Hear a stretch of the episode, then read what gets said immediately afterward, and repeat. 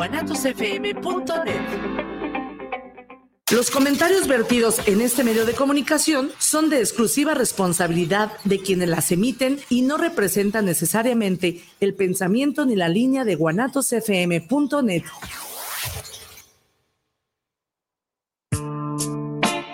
¿Te ha sucedido que al conversar con otras personas te escuchas y logras encontrar respuestas en conjunto a inquietudes cotidianas? Converso, un encuentro de voces que generan eco en temas de salud, sexualidad, psicoterapia y educación, de manera integral para el bienestar comunitario.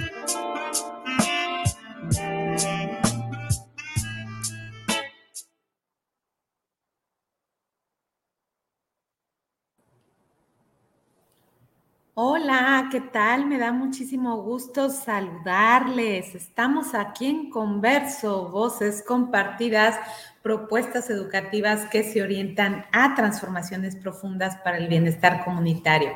Hola Gaby, ¿cómo estás? Bienvenida. Gracias por, por estar aquí, por acompañarnos en este día. Hola Clau, un poder encontrar por acá después de tanto planearlo y planearlo y que no coincidíamos. Pero bueno, aquí estamos. Un gustazo estar contigo, amiguita. Pues bueno, déjenme les presento quién es Gaby para que la conozcan. Y bueno, pues hoy tenemos un tema muy interesante, ¿verdad? Y vamos a trabajar con Gaby. Ella, ella es Gabriela Rubalcaba Cebes, ella es licenciada en psicología por la UDG, es licenciada en homeopatía por la CEP, tiene certificación en hipnosis ericksoniana por el Centro de PNL en Guadalajara es maestra en sexualidad y equidad de género por la UMEP. Tiene especialidad en terapia de pareja por CISES y también tiene un enfoque humanista integral en toda la visión de la terapia.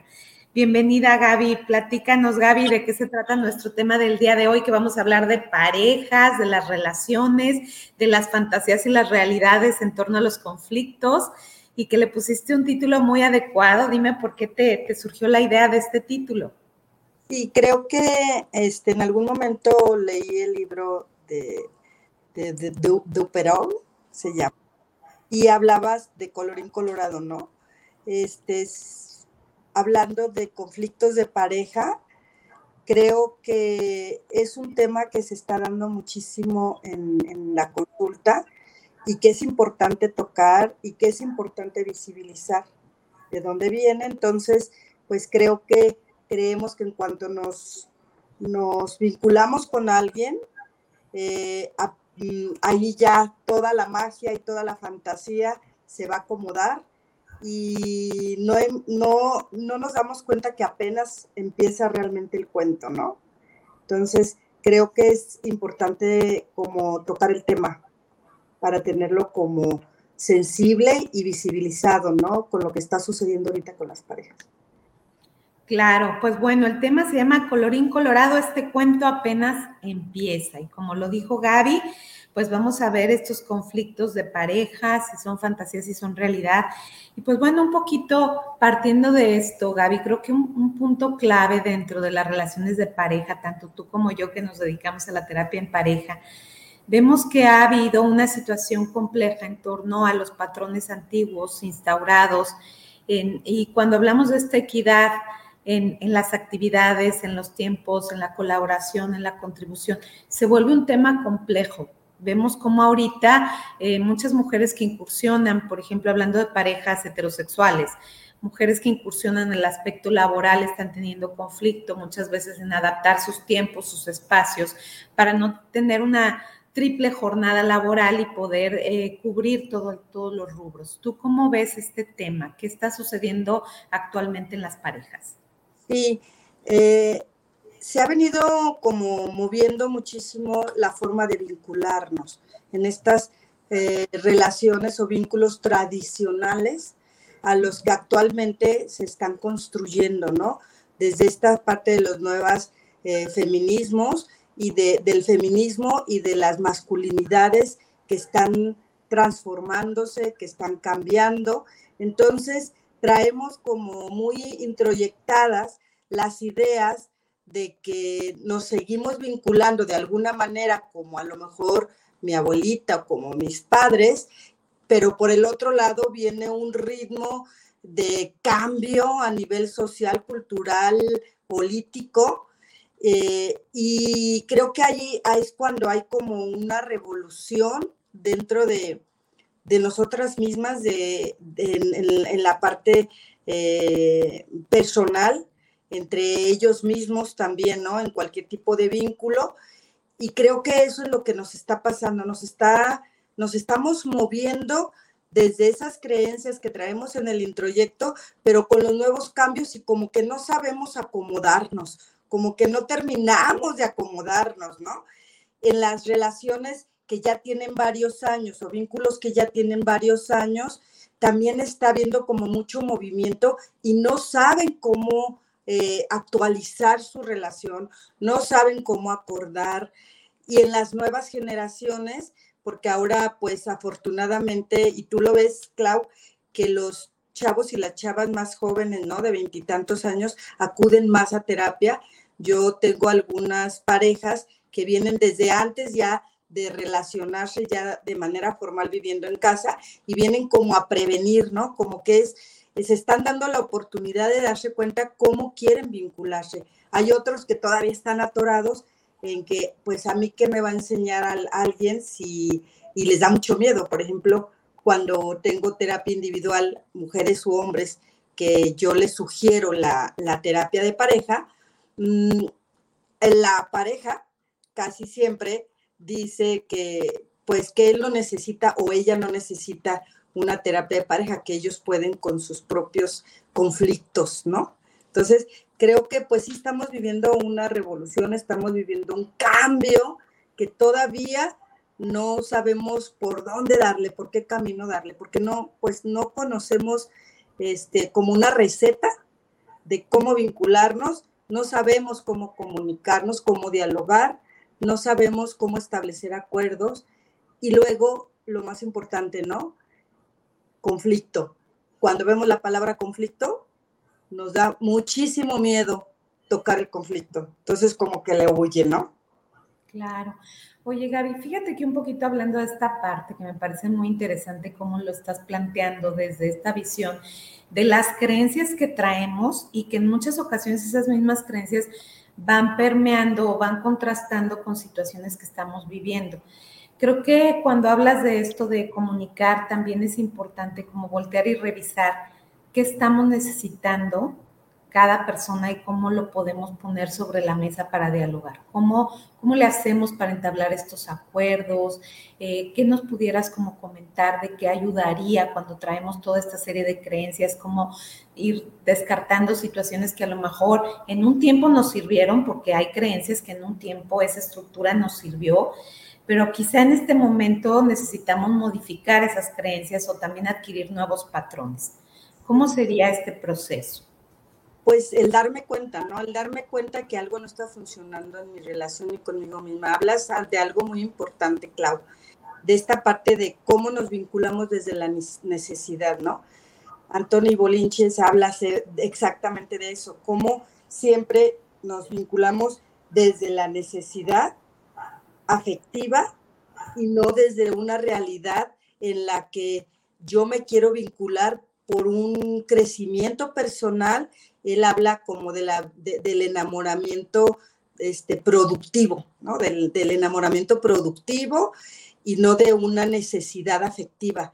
Porque entonces, nos, y, la mayoría nos vinculamos así hasta que no nos, empezamos en un proceso terapéutico, ¿cuáles son esas carencias afectivas que yo tengo ¿no? de mi historia de vida, de mi historia de infancia? Y de qué manera me estoy relacionando y vinculando con una pareja.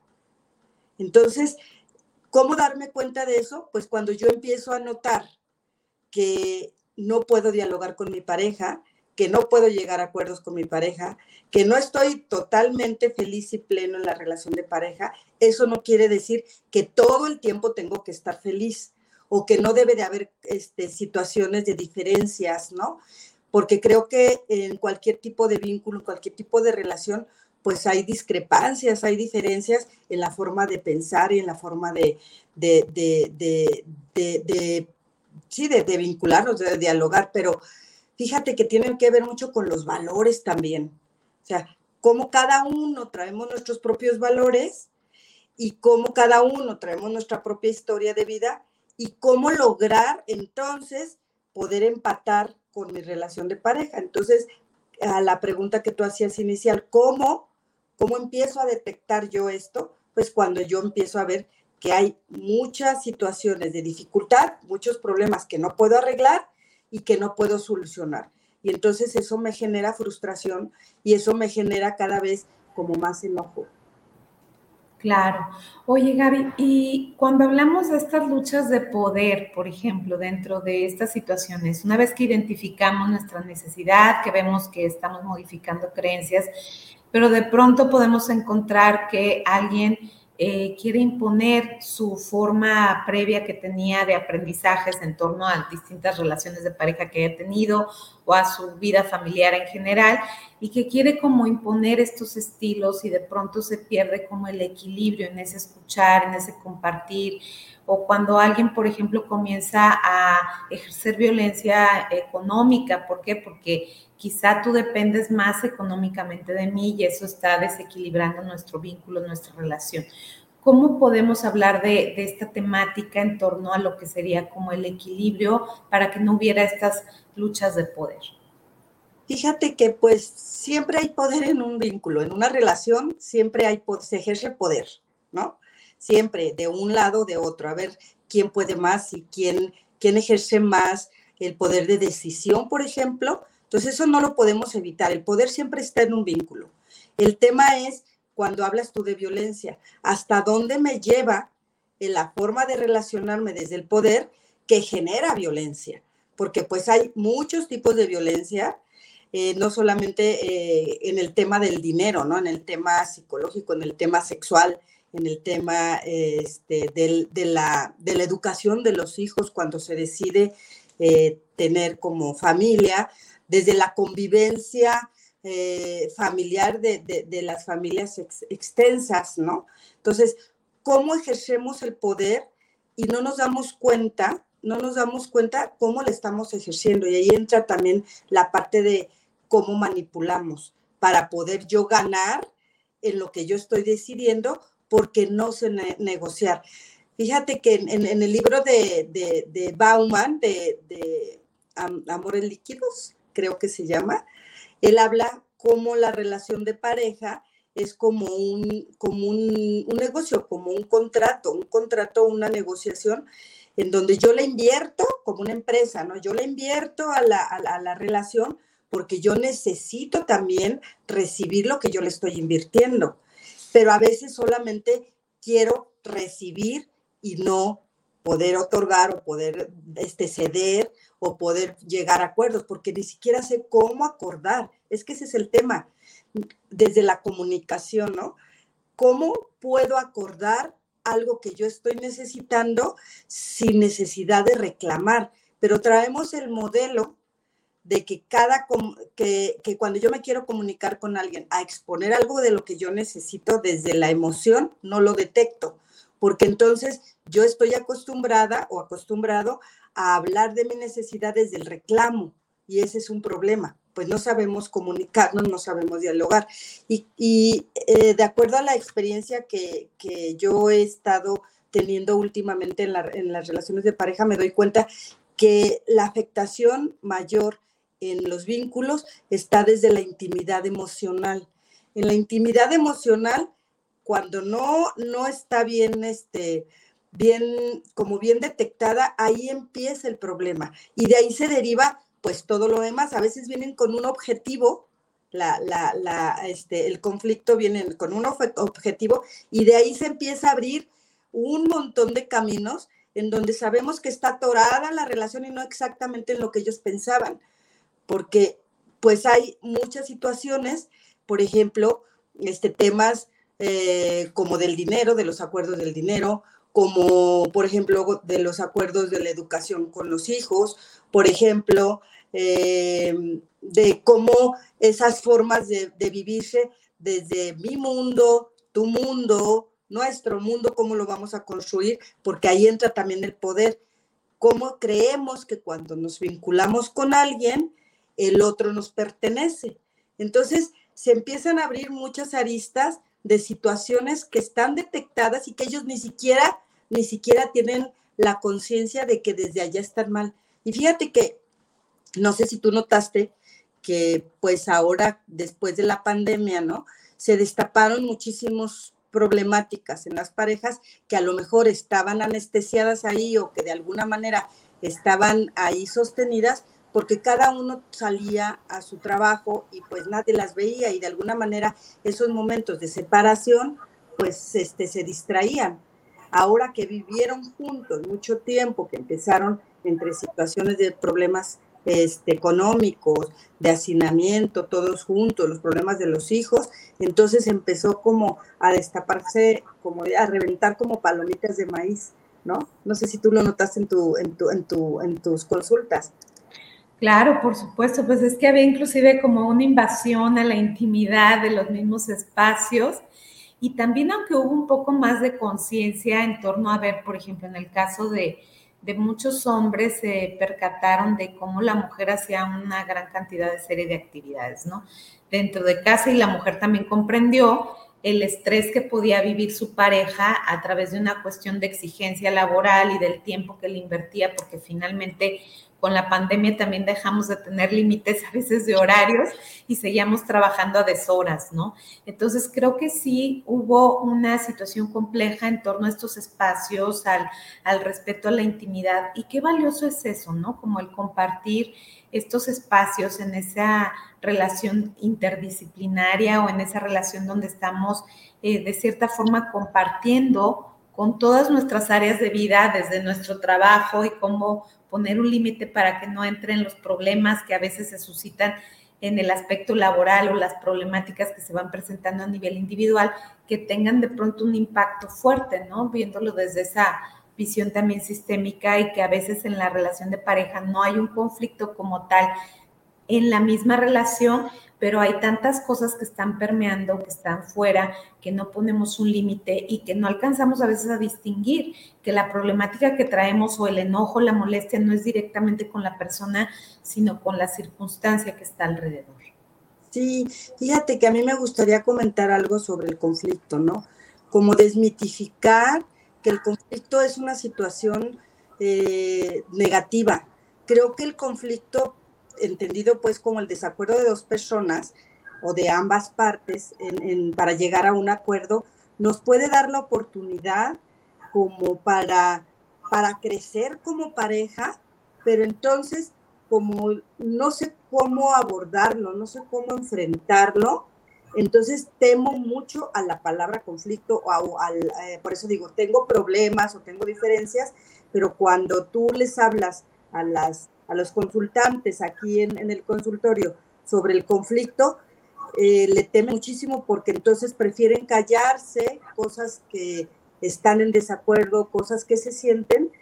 Y, y sí es importante como desmitificar que es una situación negativa, ¿no? Es, podemos verlo y enseñarles y acompañarles en el proceso a resolver el conflicto de una manera adecuada y bueno, elementos que, pudieran intervenir en, los conflictos de pareja, aparte del poder, pues se viven también momentos, eh, situaciones, por ejemplo, de envidia, ¿no? En las parejas hay envidia, aunque a veces no queramos admitirlo. Hay situaciones de envidia cuando yo veo que el otro tiene ciertas cualidades que a lo mejor yo no tengo y si yo no lo tengo como muy claro, entonces puedo sentir envidia o puedo sentir situaciones de revancha, entonces se van guardando situaciones de las que yo no acepto que el otro a lo mejor sea mejor que yo o que prospere más que yo. Y, eh, tenemos que ver también eso, lo que pasa. Y luego viene también el tema de los celos, que se presentan muchísimo en, las, en los vínculos de pareja, porque tenemos también el mito de que si no te celo, pues no te quiero. Entonces, es una, es una forma también de, sentir que el otro me pertenece o que la otra me pertenece desde el momento en que yo hago un compromiso en una relación de pareja. Entonces, creo que son muchísimos elementos de alguna manera que van interviniendo en esta forma de relacionarme, de cómo voy construyendo el vínculo y que no observo y que no veo y que son eh, situaciones que se trabajan en, en, los procesos terapéuticos de la relación de pareja, ¿no? Claro, y yo creo que aquí, Gaby, otra, otro factor importante, ¿no? Es cómo es que hemos aprendido, por ejemplo, esto que hablabas de la posesión, de los celos, que son cuestiones aprendidas que también traemos, de nuestros comportamientos, de marcar a veces territorio, ¿no? Y de inclusive como en ese sentido de pertenencia, pues muchas veces podemos lastimar y lastimarnos también a nosotros mismos. Yo he tenido eh, casos de parejas donde estos celos y esta situación de, de posesividad, pues va permeando en otras áreas de vida. Por ejemplo, cuando yo paso demasiado tiempo eh, estolqueando la vida de mi pareja a través de las redes sociales, ¿no? Y que dejo de concentrarme en mis propias actividades. Cuando me siento en competencia, si empiezo a revisar a las amistades, a lo mejor que están en las redes, que le ponen un like a, la pareja o que están en un continuo este, acercamiento, a lo mejor este, virtual, ¿no?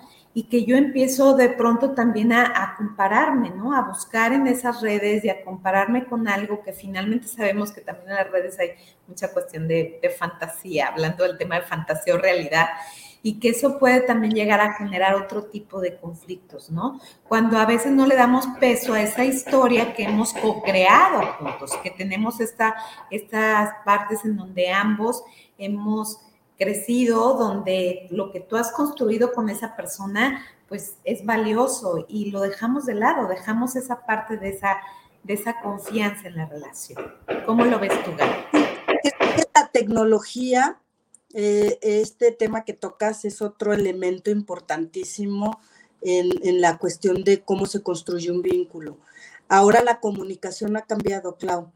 Antes a lo mejor no teníamos tanto distractor Ahora no, ahora el celular, como bien lo dices, las redes sociales y todo lo que nos, nos distrae de, la relación con mi pareja directa, ¿no? Desde la parte de la construcción eh, directa, eh, nos ha ocasionado eh, situaciones de distanciamiento y del poco diálogo que se puede ir generando en, una, en un vínculo porque una de las problemáticas principales, bien dices, ¿no? Es el estolquear a ver quién le pone el like en lo que publica o, quién le dijo a él algo, algún comentario. Y en esta parte, ahí entra la parte de los celos, ¿no? Cómo, cómo este, quiero que el otro solamente, todo, o la otra, toda la atención sea para mí solamente. ¿Y quién es él? ¿Y por qué me, me, me agarraste mi celular? Porque ahora esa parte de la falta de respeto en la intimidad de la persona, este, les esculcan el celular, dame la clave, y ahí es donde se ejerce el poder, ¿no? Entonces, eh, este tema tecnológico, pues ha cambiado muchísimo la forma de comunicarnos. Ahora ya la, el poder hablar con el otro se ha transformado en a veces mandarnos mensajitos solamente por WhatsApp porque no sé comunicarme de manera directa, porque entra el tema pues de, del miedo a poder tener la confianza con el otro de poder expresar lo que realmente siento.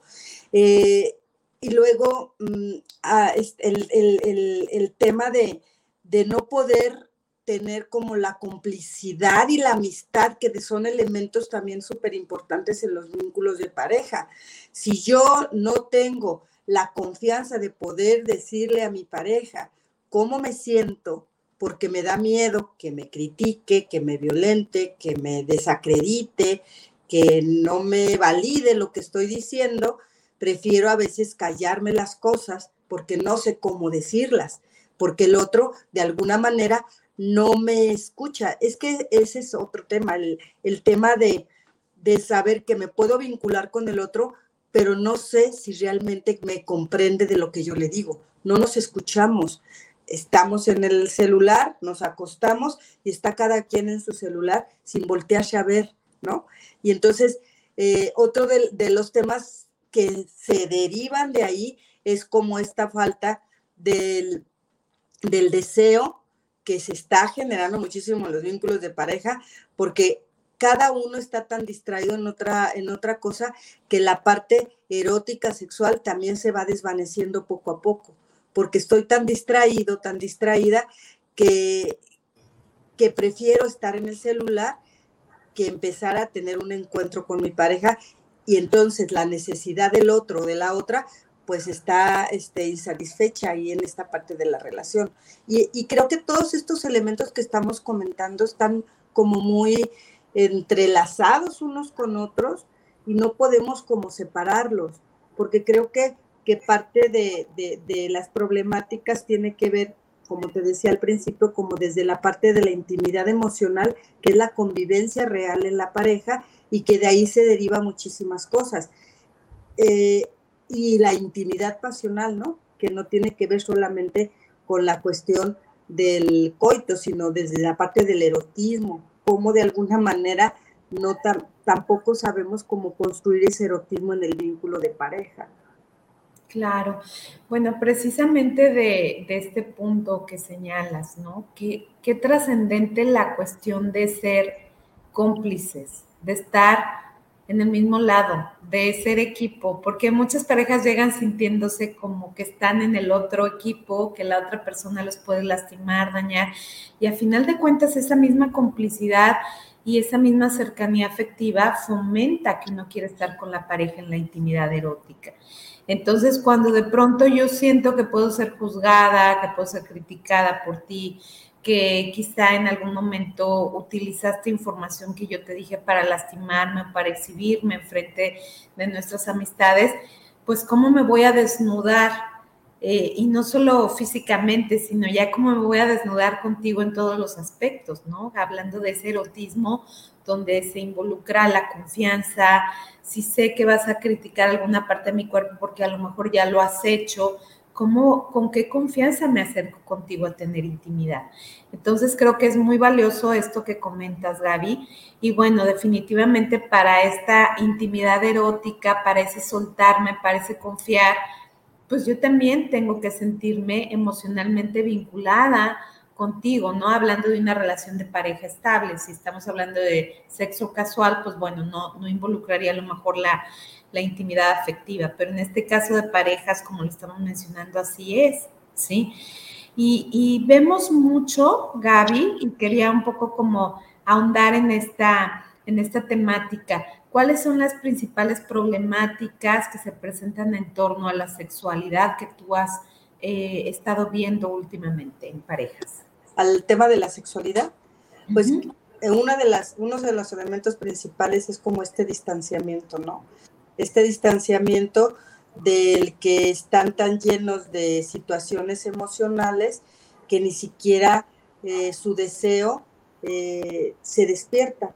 Eh, creo que tiene que ver con la comunicación principalmente y el no saber llegar a acuerdos el no saber negociar, el no saber este, esas cosas que se guardan, esas cosas que se quedan desde el, desde el enojo. Y entonces, cuando yo estoy con otro tipo de pensamientos, como quiero vincularme sexualmente con mi pareja o eróticamente. Si estoy ocupada en yo les digo a, a los consultantes, pues como lo sabemos, el principal órgano sexual pues es el cerebro. Y si yo lo tengo ocupado con un montón de basura, con un montón de pendientes, con un montón de sentimientos negativos, pues como mi libido va a estar alta, ¿no? En realidad, pues no tengo deseo de estar con el otro. Y luego, algo importantísimo que también vienen eh, de cómo no la satisfacción sexual, cómo no se logra la satisfacción sexual, porque eh, ahora las mujeres en el caso de, los, de las parejas heterosexuales, por ejemplo, mm, las mujeres ya exigen más la parte del erotismo, lo que antes se callaban. Antes, pues lo que recibían era suficiente y pues te aguantabas. Pero ahora ya la mujer también exige como esta parte de también el derecho al placer. Es otro, otra problemática que se genera. Vienen también situaciones muy frecuentes de disfunciones, fíjate, eh, tanto en el hombre como en la mujer. Eh, se está dando, al menos en la experiencia mía aquí en el consultorio, no sé si te pasa a ti, que cada vez más frecuente eh, varones con disfunción eréctil o con eyaculación precoz o mujeres que de alguna manera están como queriendo lograr el, como dicen, el, el, ese, el, orgasmo, porque ahorita está como muy de moda el tema de lograr el orgasmo y creen que en todos los encuentros tiene que ser la meta. Entonces se sienten frustradas ante una situación de lo que se está dando en las redes sociales, desde, desde lo que deberíamos de vivir en, el encuentro erótico sexual, cuando un encuentro erótico sexual pues se construye en pareja. Entonces, como todos esos ideales eh, de los que yo tengo con respecto a, los, a la cuestión de, de los encuentros eróticos sexuales. Otro tema también importante es eh, de lo que viene es este, los hijos, ¿no? Que de alguna manera también es un elemento donde no sabemos encontrar la intimidad, eh, los espacios íntimos para poder seguir ejerciendo nuestra, nuestra práctica de pareja. Nos olvidamos de ser pareja, nos convertimos en mapas, en mamá, papá, y dejamos de vivirnos en pareja. Y cuando menos nos damos cuenta, ya estamos distanciados en, los vínculos de pareja. Y se da no solamente en, relaciones este, heterosexuales, también se da en relaciones eh, eh, homosexuales o este, de, chicas en pareja, porque cada quien se mete en el rollo del trabajo o de sus propias situaciones y se van dejando de ver como pareja, de tener actividades en pareja, de disfrutarse en pareja, de convivir en pareja, porque siempre necesitamos como los amigos para poder relacionarnos y nunca nos vivimos como nosotros mismos hacia un proyecto hacia lo que nosotros necesitamos de, de disfrutarnos solos. Entonces, creo que son varios varios factores y varias eh, problemáticas que se van presentando en la terapia, pero que van vinculadas unas a otras. Y que vemos cómo muchas veces tiene que ver también con la falta, como dices, de cercanía, cuando estamos cerca de la persona y que es parte del deseo, ¿no? Surge la mirada, la conexión. Yo a veces cuando, cuando doy talleres en parejas me llama mucho la atención eso, que hay parejas que tienen tiempo que no se ven a los ojos, tiempo que no se acercan a acariciarse todo el cuerpo, no nada más la genitalidad y dejar una relación sexual de baja calidad, a lo mejor de pocos minutos, porque no hubo una exploración adecuada de todo el mapa corporal, como de pronto también dejamos de tener esa conexión en el diálogo, ¿no? En el sentido del humor, en reírnos de la vida, reírnos de las cosas que se vuelven uno de los mejores lubricantes dentro de lo que es la vida erótica, pero vamos viendo cómo vamos dejando de lado estos momentos, como bien lo dices Gaby, de compartir, donde también en muchas ocasiones desconozco, desconozco cuáles están siendo las necesidades y no sé cómo comunicarlas, ¿no? Este Perel que nos habla de esta inteligencia erótica, de cómo poderme acercar, cómo expresar una necesidad. ¿Qué nos pudiera sugerir, Gaby, en esos aspectos de personas que están viendo este programa y que puedan sentirse distanciadas, que no tienen espacios de convivencia o que les cuesta trabajo generar esos espacios a veces porque les rebasan sus actividades laborales o de paternidad y maternidad? Pues mm, principalmente la sugerencia es cuando yo veo que mi vínculo de pareja no podemos acordar, no podemos negociar, no podemos este, conversar, no podemos dialogar, pues es como buscar ayuda profesional principalmente. Y, en segunda es, eh, si, si, ellos eh, creen que todavía pueden ellos mismos como reacomodar la relación, pues es hablarse desde esa parte de la confianza. Eh, cuando yo pongo algunos ejercicios aquí en, en las parejas y, y se quieren decir las cosas, pues se dicen como, te digo, te digo a, te digo a ti, terapeuta, para que me escuche el otro, ¿no? Ni siquiera saben decirse las cosas mirándose a los ojos, como bien dices, ni aquí mismo en el consultorio. Tú tienes que irles como acompañando de cómo aprender a comunicarse, porque es que no saben, no sabemos comunicarnos. Pues, ¿quién nos enseña a comunicarnos? No, no, nos enseñan a comunicarnos y el modelo que tenemos, pues eso solamente es el modelo de nuestros padres. Por eso cuando yo hablé de apenas empieza el este, colorín colorado, apenas este, este cuento apenas empieza, es creemos y suponemos que con el simple hecho de estar enamorado de mi pareja o de sentir que amo a mi pareja, ya todo se va a dar por hecho, todo se va a dar como magia. Y no, apenas inicia esa forma de aprender a construir lo que yo quiero con el otro, con la otra, ¿no? O con el otro y con el otro, o con la otra y con la otra. Entonces, si yo no sé cómo comunicar mis emociones desde lo que siento, porque ni siquiera sé detectar mi emoción, ¿cómo quiero ponérsela al otro? Si ni siquiera sé eh, cuáles son las sensaciones placenteras que hay en mi cuerpo, porque ni siquiera me conozco, entonces, ¿cómo quiero pedirle o solicitarle al otro que me dé? Cuando eh, ahí interviene otra creencia, ¿no? La creencia de, de creer que el otro es el que me va a venir a satisfacer todas mis necesidades.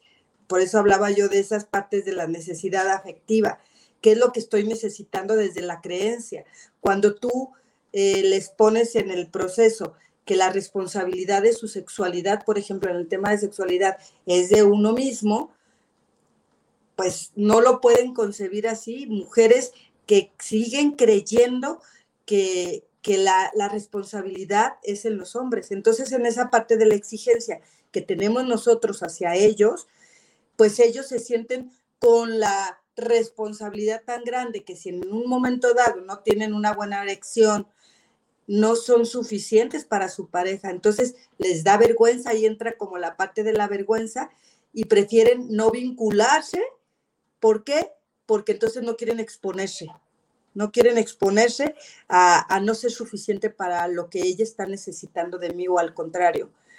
Y, este, y pues bueno, creo que, que todo esto apenas está como mostrando abiertamente por esta parte de las redes sociales pero pues antes cómo aprendíamos. Hay muchísimos libros que al último me gustaría como hacer unas recomendaciones de libros interesantes que nos pueden ir ayudando como a, irnos dando cuenta cómo ando en mis vínculos y los vínculos que han cambiado también mucho, porque si hablabas hace ratito de esas de esos vínculos formales o de esos vínculos que ya están como muy establecidos desde lo tradicional, pero también cómo estas formas de vincularnos también ha cambiado muchísimo, Clau. O sea, ya no es este, para algunos, ya no, no es como parte de su necesidad vincularse desde una parte tradicional, ¿no?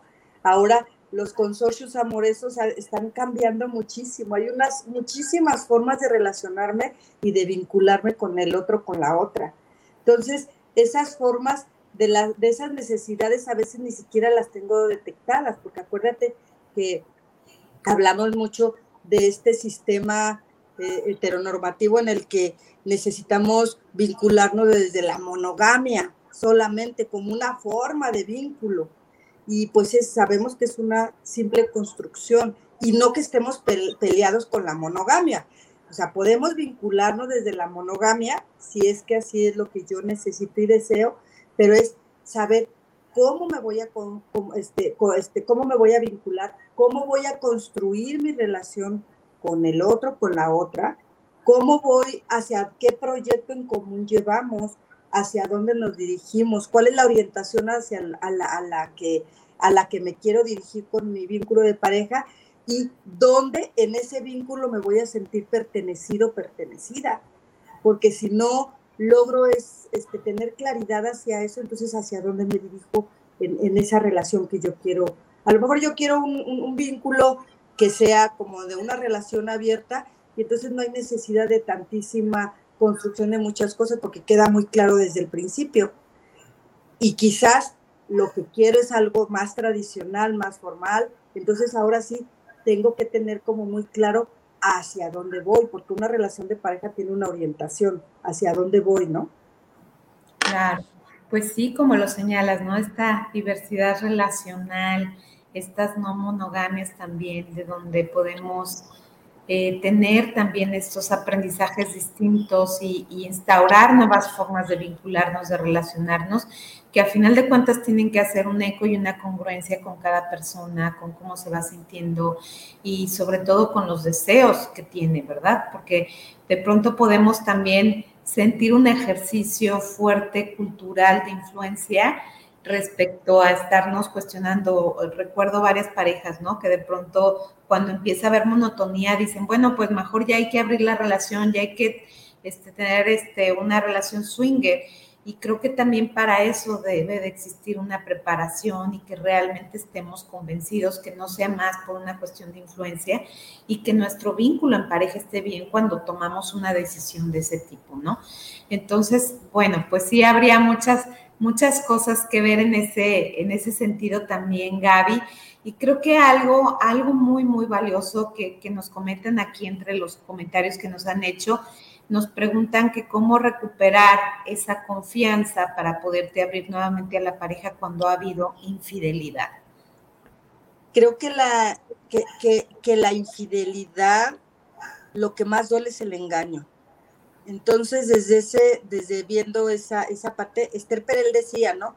El, que es infiel, que también sufre cuando es descubierto, aunque es su responsabilidad, sin, sin quitarle o justificar el hecho del engaño y de algo que no fue lo que debió haber hecho, eh, la, la, la, situación de poder crear, crear un, o construir de nuevo la confianza es hablar desde el compromiso, el compromiso de querer seguir juntos, porque a lo mejor, pues yo sí quiero, pero él no quiere, o ella quiere, este, ella no quiere, pero pues por la tradición, porque qué van a decir, cómo voy a, a, destruir a mi familia, entonces se queda por el compromiso social, familiar, y no desde lo que ella necesita.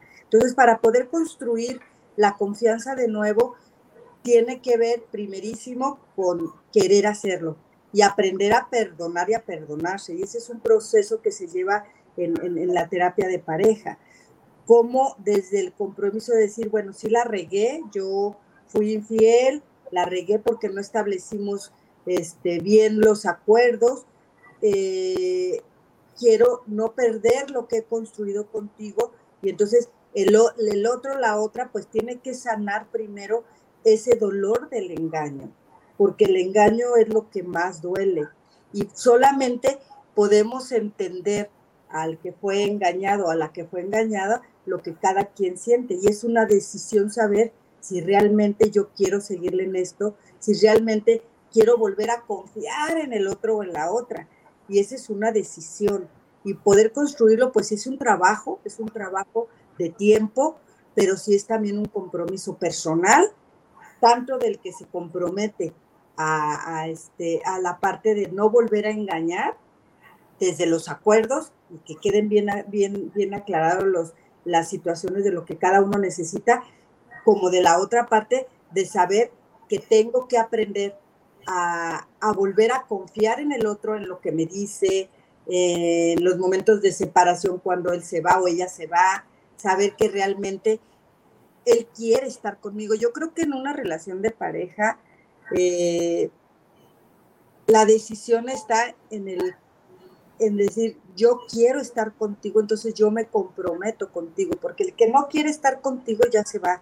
Pero hay que aclarar también qué es lo que yo estoy queriendo para volverme a dar otra oportunidad en la relación. Si realmente lo que quiero es seguir un proyecto en común, porque veo muchísimas cualidades y esas cosas positivas que me da pesan más de aquellas de las que yo ya no encuentro me restan.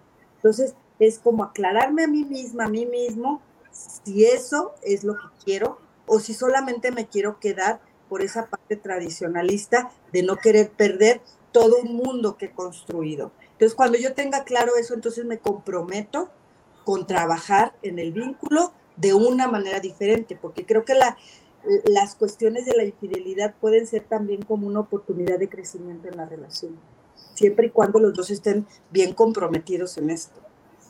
Claro, definitivamente, como bien lo señalas, cuando hay un conflicto, hay que evaluar porque es parte también de oportunidad de reestructurar la relación que se ha venido dando y también ver qué está ocurriendo en la relación, porque no había ese diálogo o porque no había esa cercanía, porque si bien es cierto cuando se establecen los acuerdos y se incumplen algún acuerdo hay una responsabilidad de quien lo hace, pero también sería interesante explorar qué necesidades están teniendo que a lo mejor no las están verbalizando y que sería importante mencionarlas. Bueno, nos mandan saludos Gaby, Josefina Ramos, este, Pilar Gutiérrez también desde Zapopan, un gran saludo.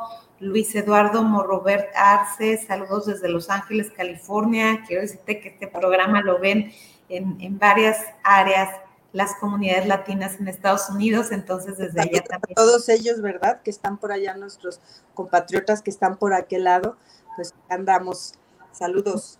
Y que tengan la posibilidad de escuchar todo lo que pueden aprender a través de, de estos proyectos. José Luis Martín, escuchando también en la colonia americana, César Mendoza desde Tlaquepaque, un saludo. Vertigia Milagros, gracias. Quiero enviar un saludo también tanto a, mí como a ti, Gaby.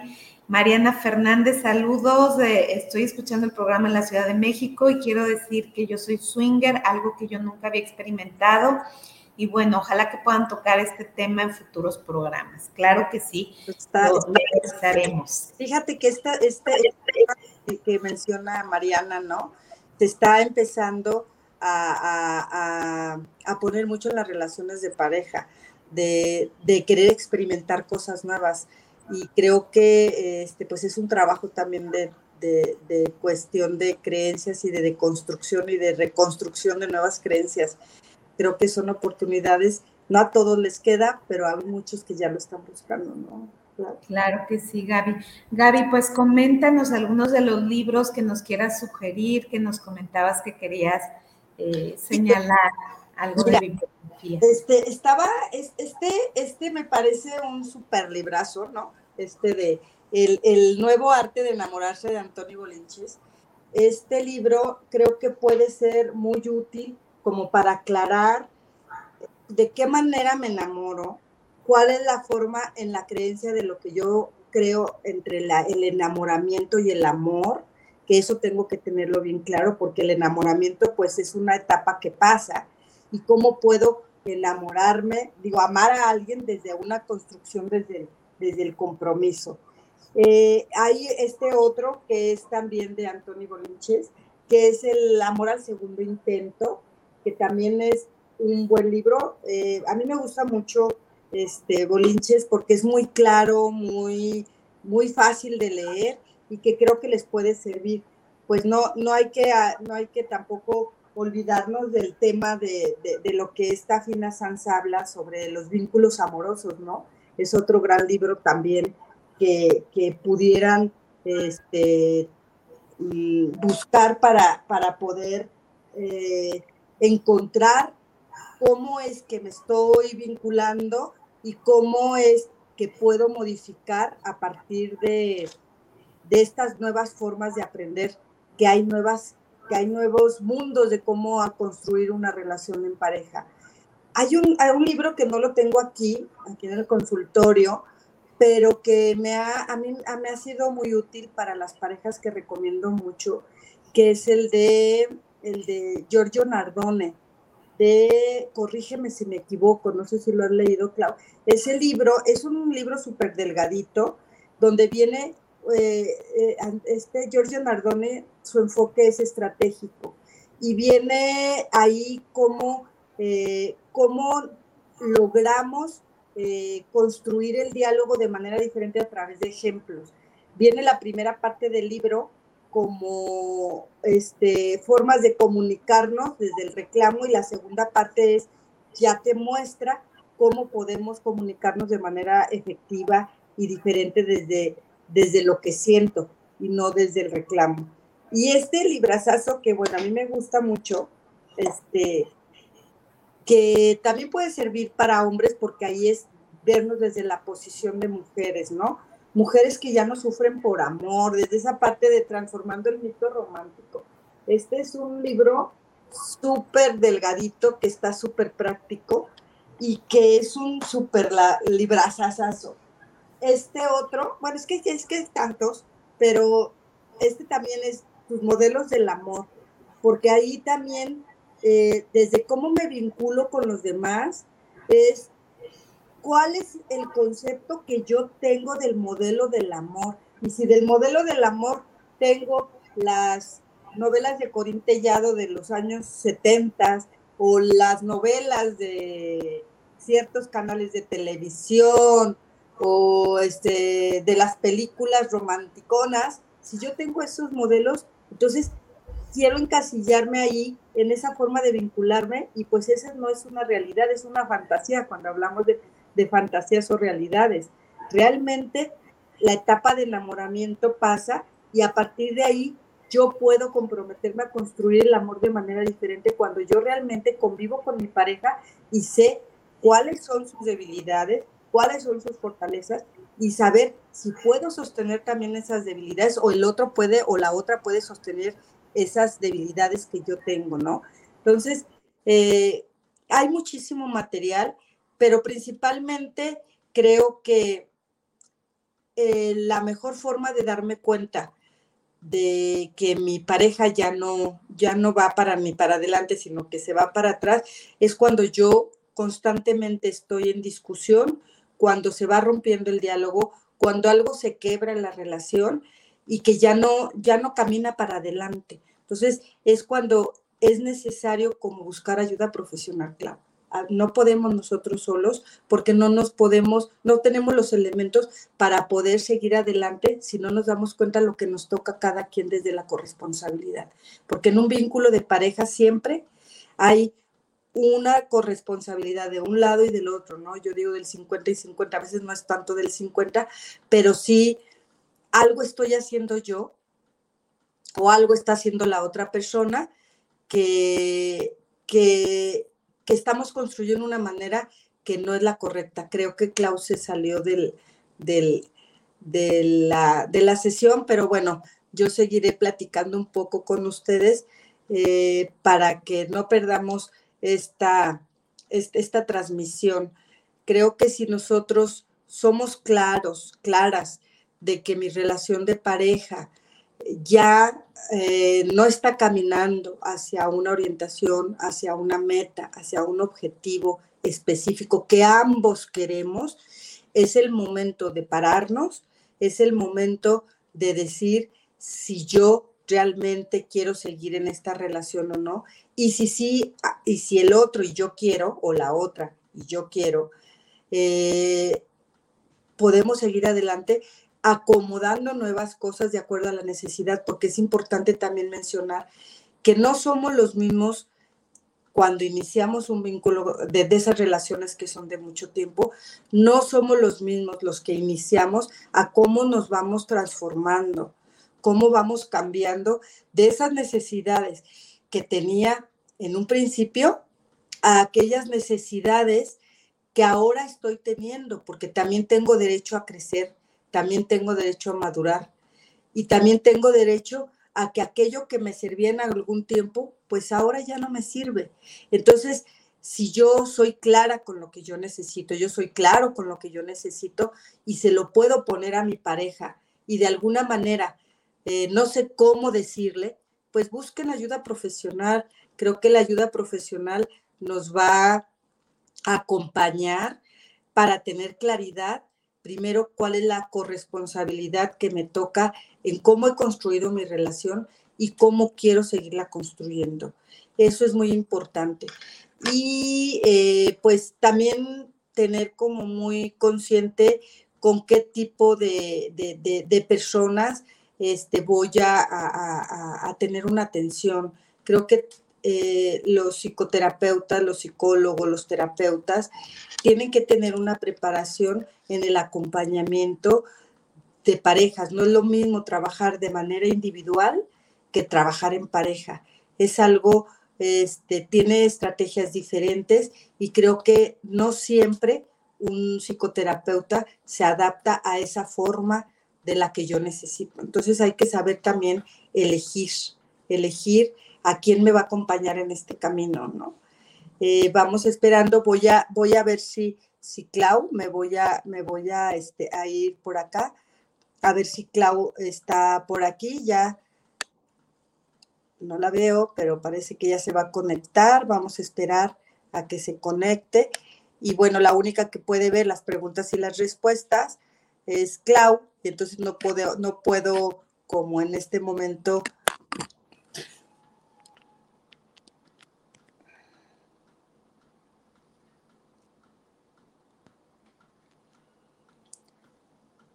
saber qué contestarle, ¿no? Espérenme un momentito, por favor.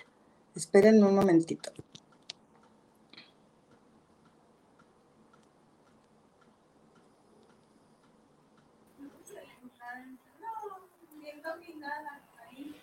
Creo que ya está por aquí. Clau de nuevo. Clau, te nos fuiste. ¿Y es Claudia? Hola, hola, hola, hola. Está queriéndose conectar por ahí. Estas cosas tecnológicas son las que a veces este, nos traicionan para cuando queremos hacer un, un en vivo, ¿verdad? Pero bueno, Espero que de alguna manera se hayan aclarado algunas dudas con ustedes que estamos siguiendo esperando aquí a Claudia. Este, parece que se le fue el internet, ¿no?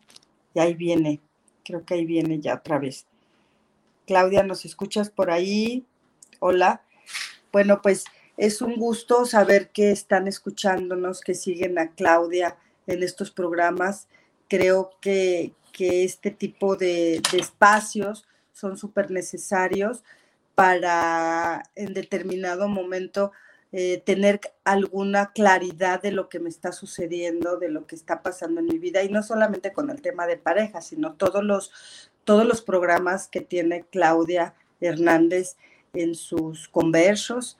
Este, tiene temas interesantísimos que es importante que poco a poco como que aprendamos a, seguir estos espacios para aprender.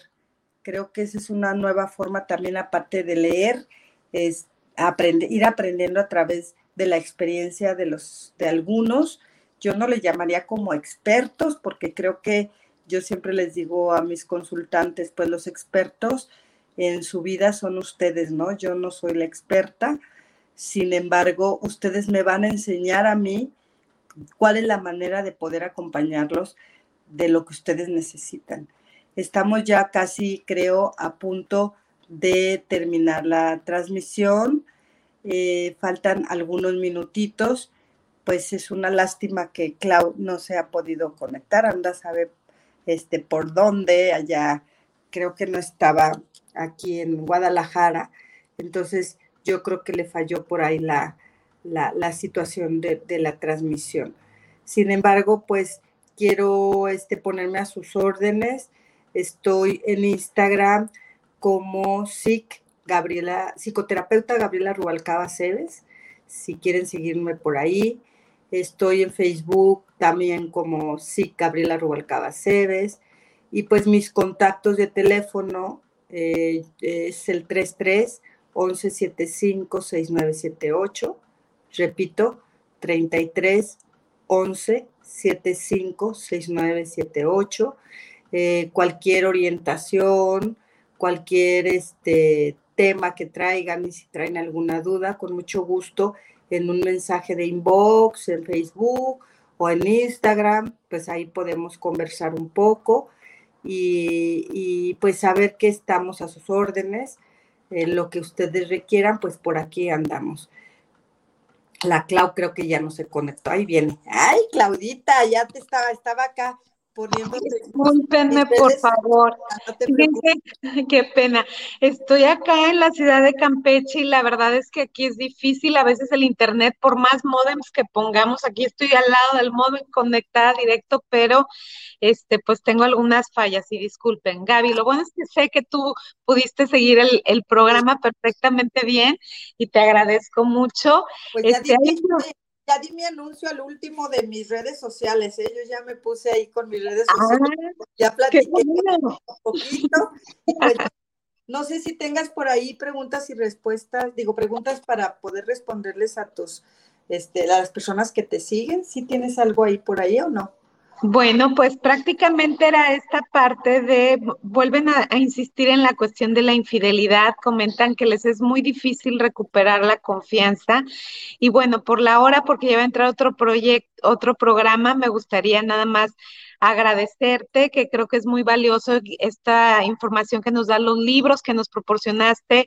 También lean El placer frustrado, este que es interesante ese libro, y el de Fina Sanz, también el de Proyecto de Amor, Proyecto de Pareja, que creo que también trae información valiosa en este sentido de cómo ir construyendo nuevamente la confianza, como bien lo señalaste, Gaby. Gracias por dar tus redes y nos vemos como cada converso. Gracias, Gracias Gaby. Claudia, por la invitación y estamos aquí en contacto.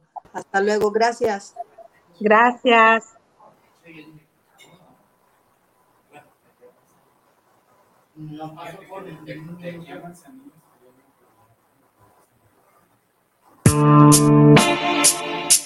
Gracias por acompañarnos en Converso, voces que se comparten, propuestas educativas que generan transformaciones profundas para el bienestar comunitario. Nos vemos cada jueves a la una de la tarde.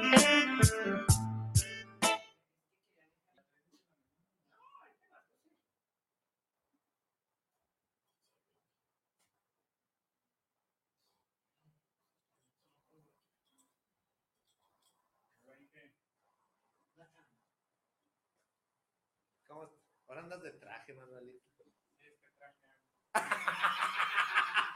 Ta, ta, ta, ta, Ah, esa, esa sí te la aventaste.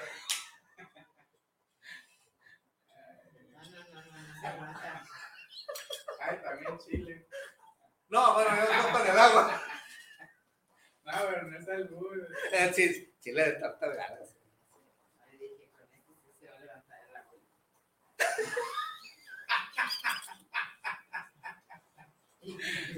Sí,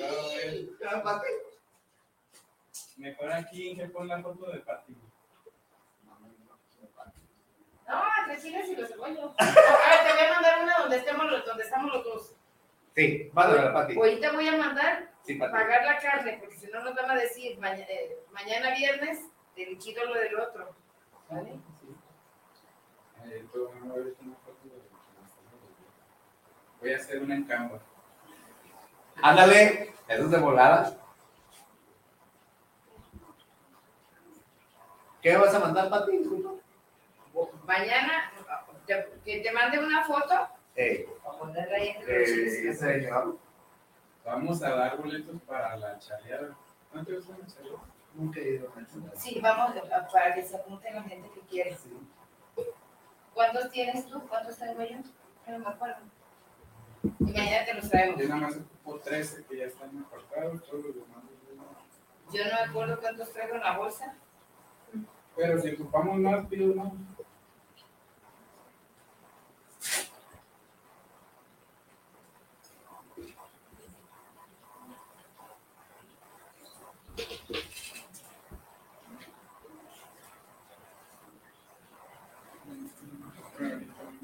Si se ocupan más, hay más y nos piden. Ah, para, para saber, Sí. ¿Qué ha habido, Manuel? Hola, Inge. ¿Todo tranquilo? Todo tranquilo, haciendo pura cobertura. ¿Verdad todavía? ah, qué cara. Ya hace la lucha, ¿verdad? Hago la luchita.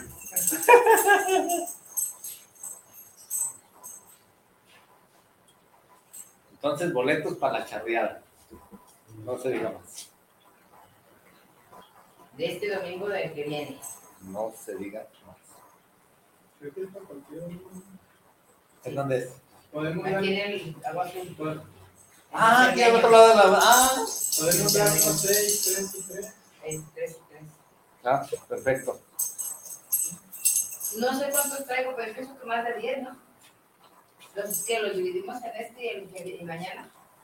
Si no salen en este programa, pues, no, no hay vigencia. No tiene vigencia. Ah. Es que en la mañana se da. O si tú tienes a alguien que quiera ir, algún amigo. Pues, ¿Sí?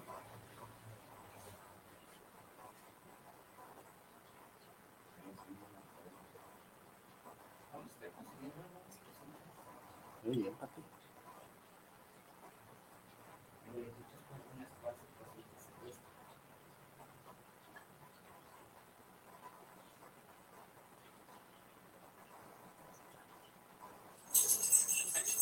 Pati. Entonces, entonces vamos a empezar las entre chiles y cebollas. Ahorita te mando la foto por WhatsApp. Sí.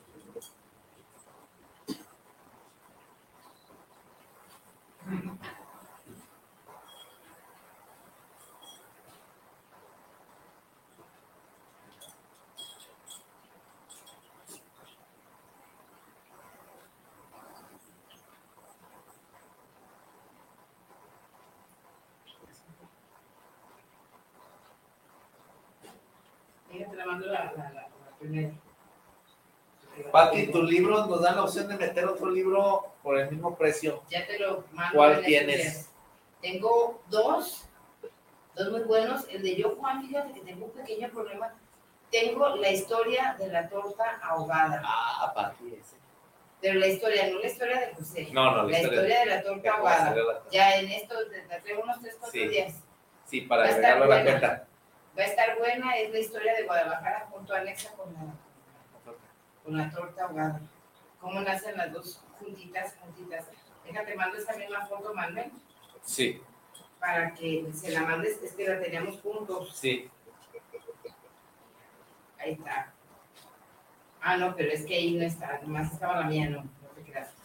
Tengo esa, pero no, así la, la ya la está, Manuel la está, la está adaptando.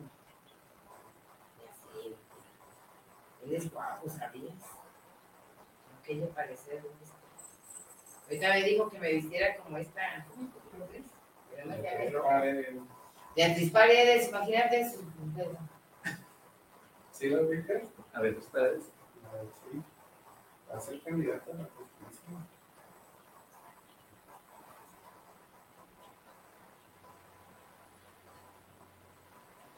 Mira, que de pinche chile, tus aguas ya van a traer eso. Ya, el chile. No, pero aquí para que le pongas, sigas poniendo la, la, la china, la busde. Ese es el chile. Aguas del chile, chile del chile, chicharrón del chile. Aguas con el chile. aguas del chile. Muy bien. No le vayan a poner mucho porque es el chile.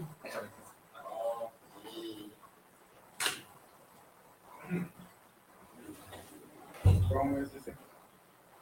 两个。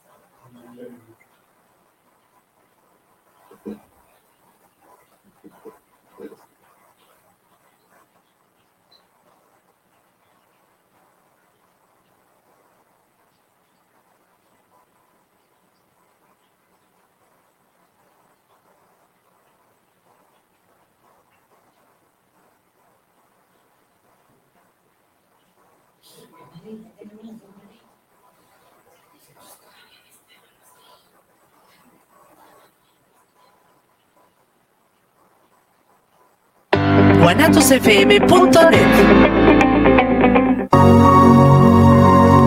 Viviendo lo Divino, un programa donde encontrarás herramientas e información para tu desarrollo personal y espiritual. Nueva emisión los miércoles a las 9 de la noche en guanatosfm.net y la fanpage de Tocando lo Divino. Las sentencias del Tribunal